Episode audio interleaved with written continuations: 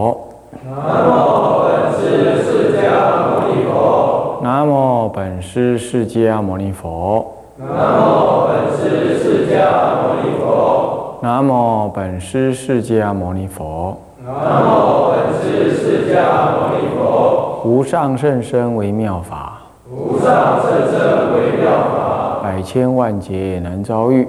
百千万劫难遭遇。我今见闻得受持，我今见闻得受持，愿解如来真实义。愿解如来真实义。啊，八宗素要，各位比丘、比丘尼，各位沙弥，各位居士，还有唱功上人，大家阿弥陀佛。阿弥陀佛。啊，请放上。啊，今天你是是我们啊冬季斋戒学会啊，那呃，诸位邀请我来，要我来跟大家呢上这个八宗束要。八宗束要是呃这八堂八堂课啊，要上这八宗束要，其实是不太能够用那个佛教各宗大纲这本书的，因为它那个有。文言文加上白话文，然后又厚厚的一本哈，诸位也不晓得从哪里看起，那么呃时间非常的短了，那么因此呢，我们可能要先用一些综合的啊文字啊，那么也有一本全佛出的那个啊佛教宗派呢，也可以参考。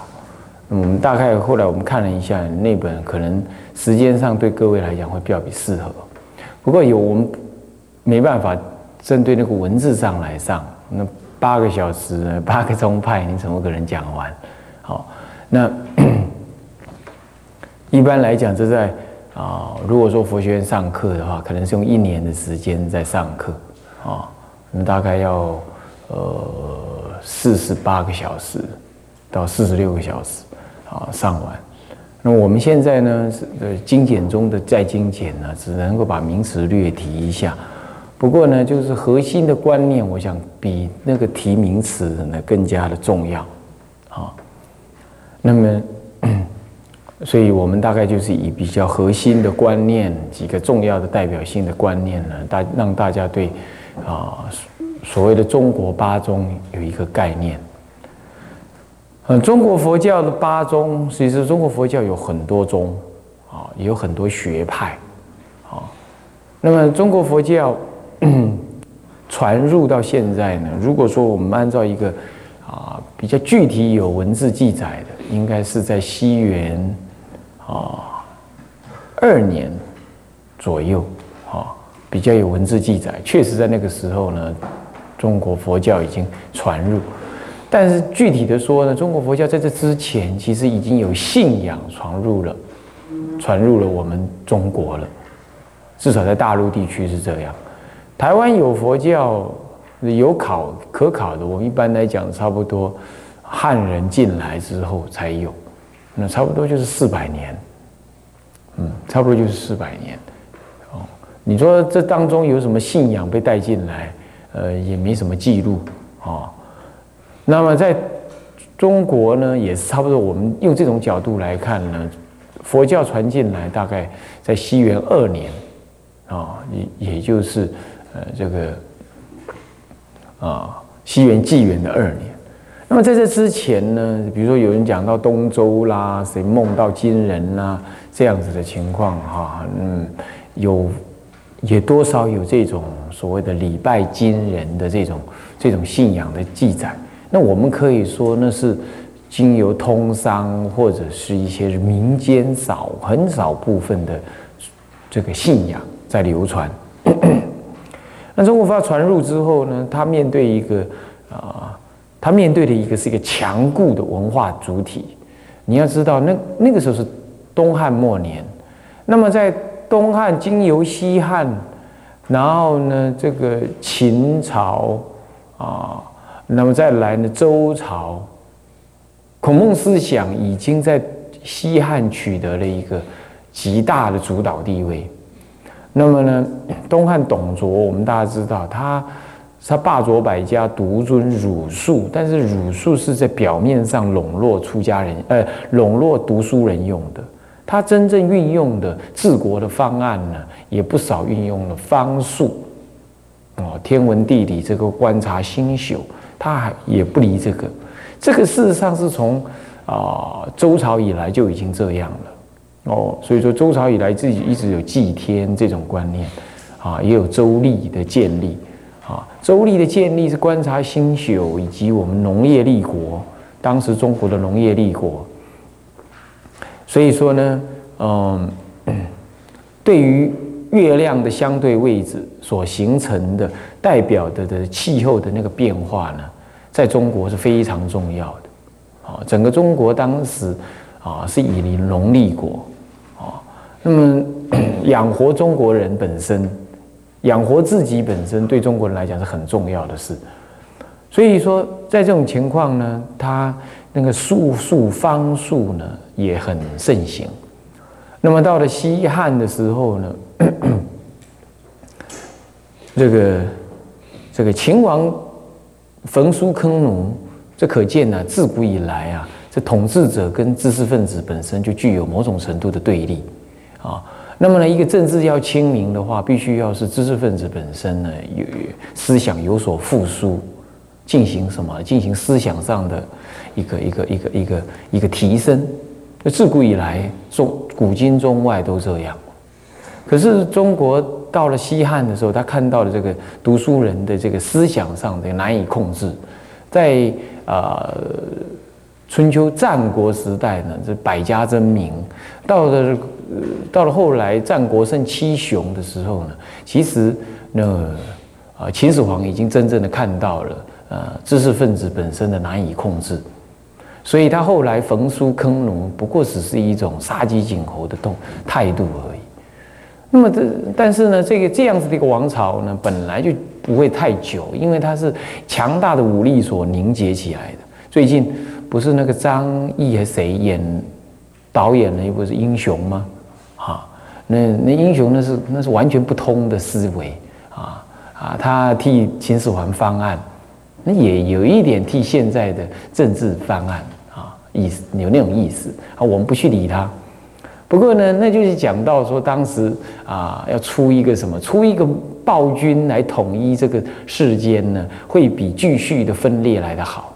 所以中国一向就有那种大统一的思想，那么这样子的思想到了汉朝来的时候，他必须要统一思想的，所以罢黜百家，独尊儒术，这董卓献的策呢，就终于建立了中国啊这个思想大一统的这种基本的格局，也就是儒家被独尊。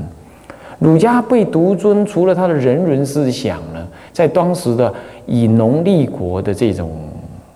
中国的环境里头呢，呃，显得非常的重要，也有价值。到今天来讲，还是有它的价值的啊。它建立了一种人伦的关系呢，是有它一定的价值。那你说它君君臣臣父父子子，是不是会形成一种愚君愚孝这种行为？那本来就需要不同的时代有不同的诠释的。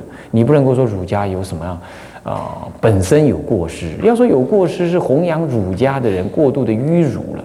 啊，过度的守旧了，过度的什么呢？威权思维，人要是有过失，是这个是过失，那并不是儒家所结出的这种人伦观念呢，一定有什么过失啊。那么，但这种思想强固的以一个政治的思维呢，啊，还有政治的需要被建立着，所以汉朝以来呢，它。他的文官文官体系也好，乃至武官体系也好，都是以儒家的阅读啊、儒家的成就、四书五经的成就呢，来作为他的什么呢？取人才的什么标准？那么这个时候就形成了什么？万般皆下品，唯有读书高，而且还不是读杂书、读其他书，是读儒家的四书五经。所以这样子的个史观、人生观。价值观还有更重要的政治观，所以修身齐家治国平天下，所以中国人一向就要平天下。你要知道啊，大一统平天下这种思想一直很存在的，也就是这样子来的，也就是这样子来。那他不不能够跟人家分享的他不习惯跟人家分享，啊，到今天你注意看还是这样子，是不是？那么呢，他觉得这个这个这祖先留下来的国家呢是应该大一统，啊，问题是这符合佛教的无常观吗？啊，这个需要考虑。呃，思想你可以大家一样啊，但是政治的权利跟政治的利益呢，是不是就一定要大一统？啊，这个当然有必要呢，再考虑。不过长期以来，这种文化是这样子的：我们可以是兄弟，但我们不一定是要同一个家、同一个家庭。你你讨你的老婆，我嫁我的老公，那我过我的日子，你过你的日子，我们血缘还是一样。时候过年到了，还是可以聚集，可是是各自独立的。这种观念在西方是有的，但是从来中从来人类就是想要拥有一个大一统。那么这种修齐治平的观念呢，一直长期以来影响中国。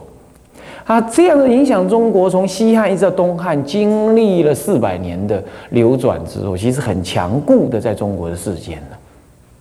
那么他也一直有一个观念，就是未知生焉知死，敬鬼神而怨之这种观念，所以极度的现实。极度的以政治的手法呢，要来完成俗世的事业，请注意，以现实政治的现实的人伦关系的建立，经济政治的清明这种手段来完成俗世的事业。俗世懂了吗？就是就是所我们讲的这种己利利人，己达达人这种这种所谓的先天下之饥而饥，后天下之乐而乐的。先天下之忧而忧，后天下之乐而乐的这种这种所谓的利益众生的想法，但是他所运用的手段一直以来就是政治、经济、人伦、道德来完成。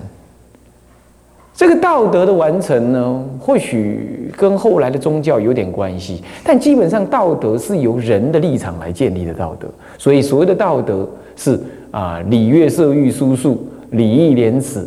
是啊，四维八德是五伦这样子的观念，这种观念通通在儒家的建构之下。那么这样子四五百年，在政治的手法由政治的力量来独尊，已经四五百年，东汉到西汉，从西汉到东汉这么久了。所以中国人当时已经充满了很多俗世的观念，以及建立这个世间稳固的手的方法。在中国人认为来讲，最具体的是透过政治、经济、道德的修养，所以修齐治平这种观念。那么这样的观念建立之后，人的问题基本上他们认为是已经解决了。唯一唯一不解决的就是鬼神是敬而怨之，那么生死是难知的，唯唯有先知生，那么死的问题你自然就能解决。这这种观念也一直在佛教传入之前就已经建立着的。这个这个观念要要注意。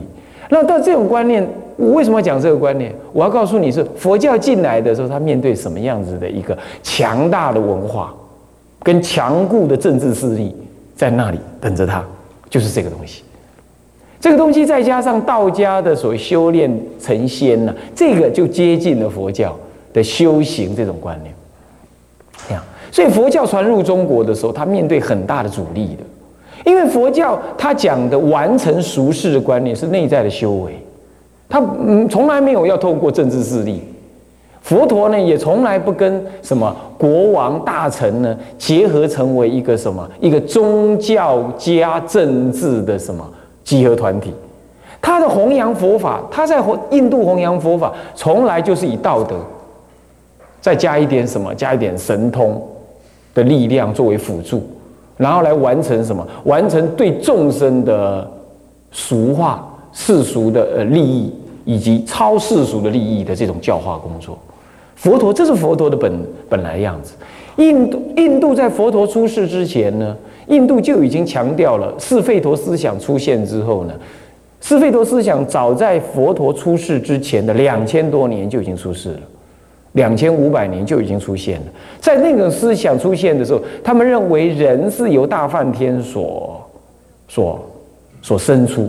那么呢，人是有等级的，所以所谓的四等阶级。但无论哪一种阶级呢，你都安于你自己的阶级当中。那么人类的价值是在于什么？四十岁以前完成你的世俗事业，传宗接代。四十岁之后应该要去修行，跟梵天结合。这种思想在印度是已经流传两千五百多年。到了佛出世的时候呢，佛陀的解脱思想一点都不困难。为什么呢？因为本来四十岁之后本来就要走向解脱了，在印度这种思想本来就有，本来就有，所以一点也不困难。所以你到印度你去看，你实际到印度去看，印度是一个充满的修行的国度。固然他们也有饥饿的问题，也有社会部分的问题，但极大部分的情况，他们宗教的信仰非常的浓郁。虽然目前佛教信仰佛教不到百分之一，不过他是把佛教当作是他们印度教的一种。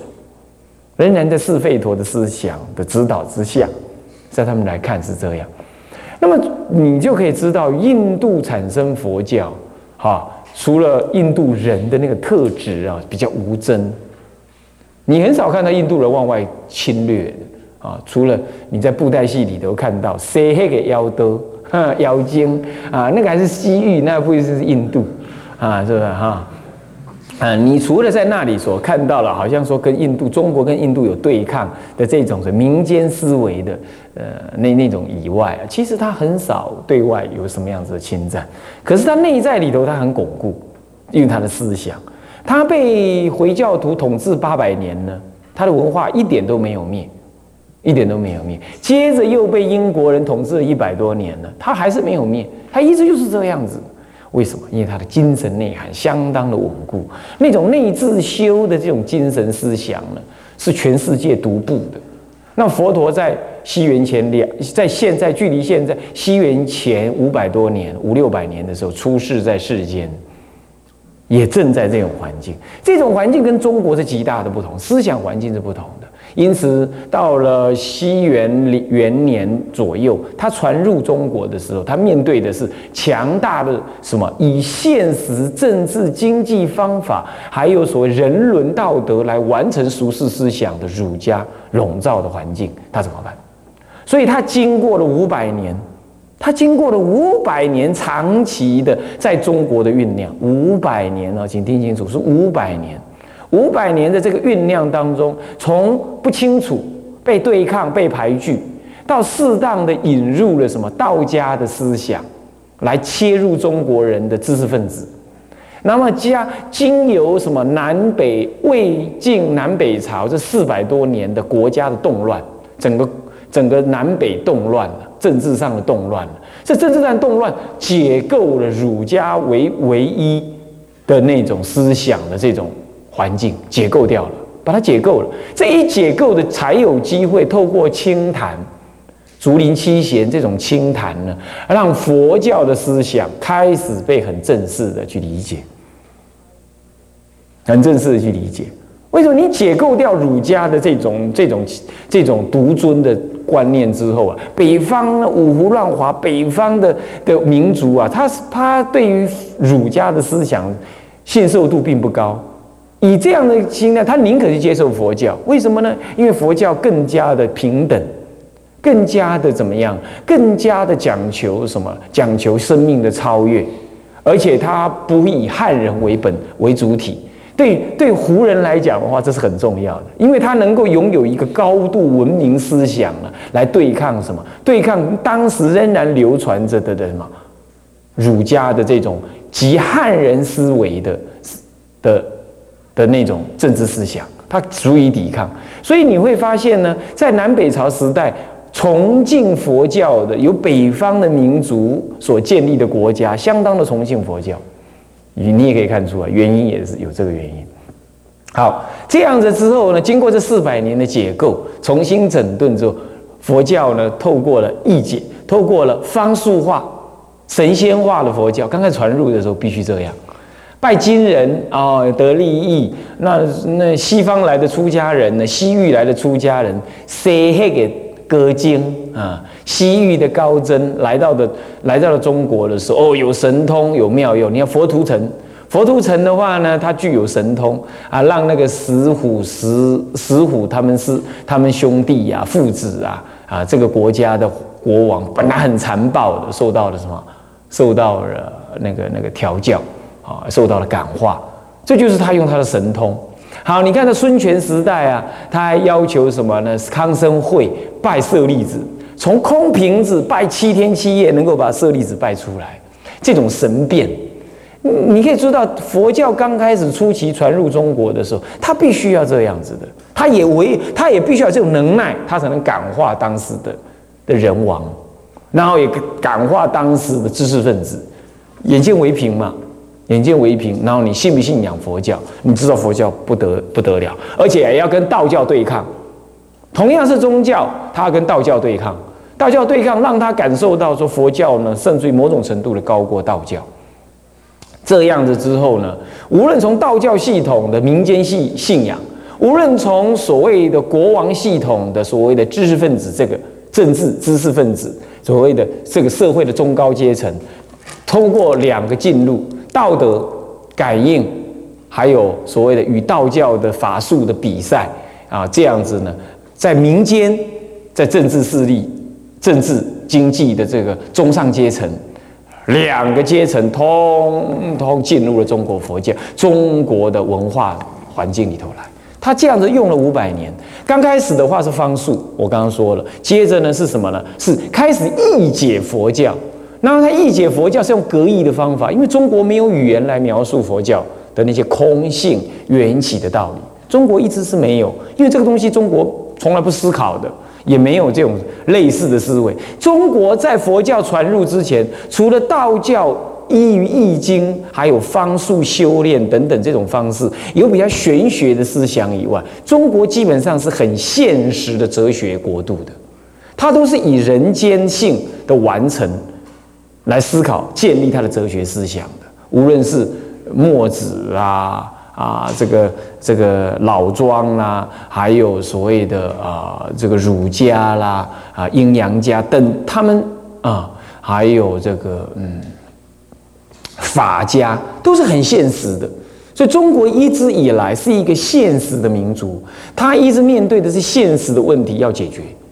所以它所产生的思想主要是现实层面的，所以面对的佛教比较有讲到这种修到精神层面的，它就没有语言可以描述，没有语言怎么可以描述？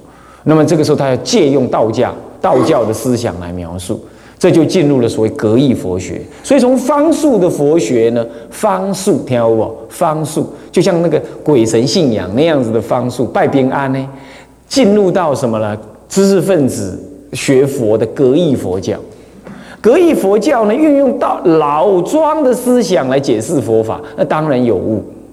这样子也耗了一百年前后，这样子，那么就前后传进来，已经一百五十年到两百年的时间了。中国的佛教还在这个格义当中。那么后来到了佛传佛教传入中国的两百多年开始，鸠摩罗什出现了。鸠摩罗什，坎坎坷坷的来到了中国。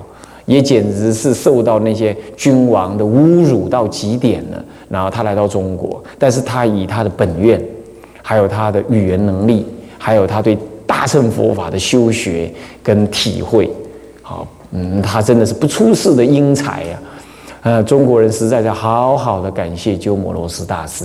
他呢，开始将之前所翻译的经典重新整理，然后再翻译新的经典。他把般若系统、三论的思想，还有社论的思想等等，这样子通。当然，社论后来是真第三章，主要是主要翻译。他主要将般若的思想，还有大乘禅观、大乘菩萨道、大乘戒律这种观念传入中国。在这之前，当然中国的中国的小乘都传入了哈。那么呢，传入中国之后，重新解释清楚。这个这个这个佛教的道理，那么把以前格义佛教已经渐渐正确了，因为翻译越来越多，研究的越来越多呢，格义佛教越倾向正确。最后临门一脚就是由罗斯大师呢，慢慢的解释，建立新的名词，专有的佛教名词，比如说般若空这种观念，来解释，来专门的解释属于佛教的专有思想。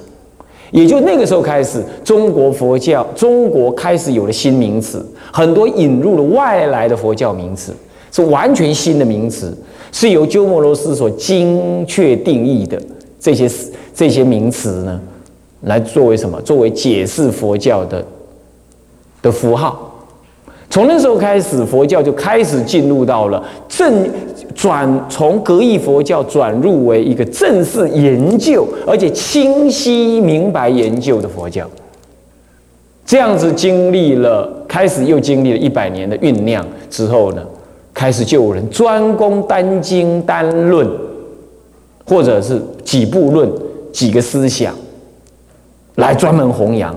讲讲说，研究研究它，说也说这部几几部经几部论，然后呢修也依这几部经几部论来修，这个时候就形成了学派，还很难说是宗派，只能说是学派。为什么学派跟宗派有什么差别？学派它的寿命比较短，它比较没有完整的什么呢？修行跟仪轨，还有完整对佛教的什么呢判设。他可能是在单一一部经一部论，什么《十地经》《十地经》《十地经》其实是《华严经》《十地品》的单品单品经，他专研究《十地经》，或者是研究《色论》《色大色论》，或者是研究《涅盘经》，或者是研究所谓的三论啊，百论、中论、百论、十二门论这几部论，专门研究一个思想体系。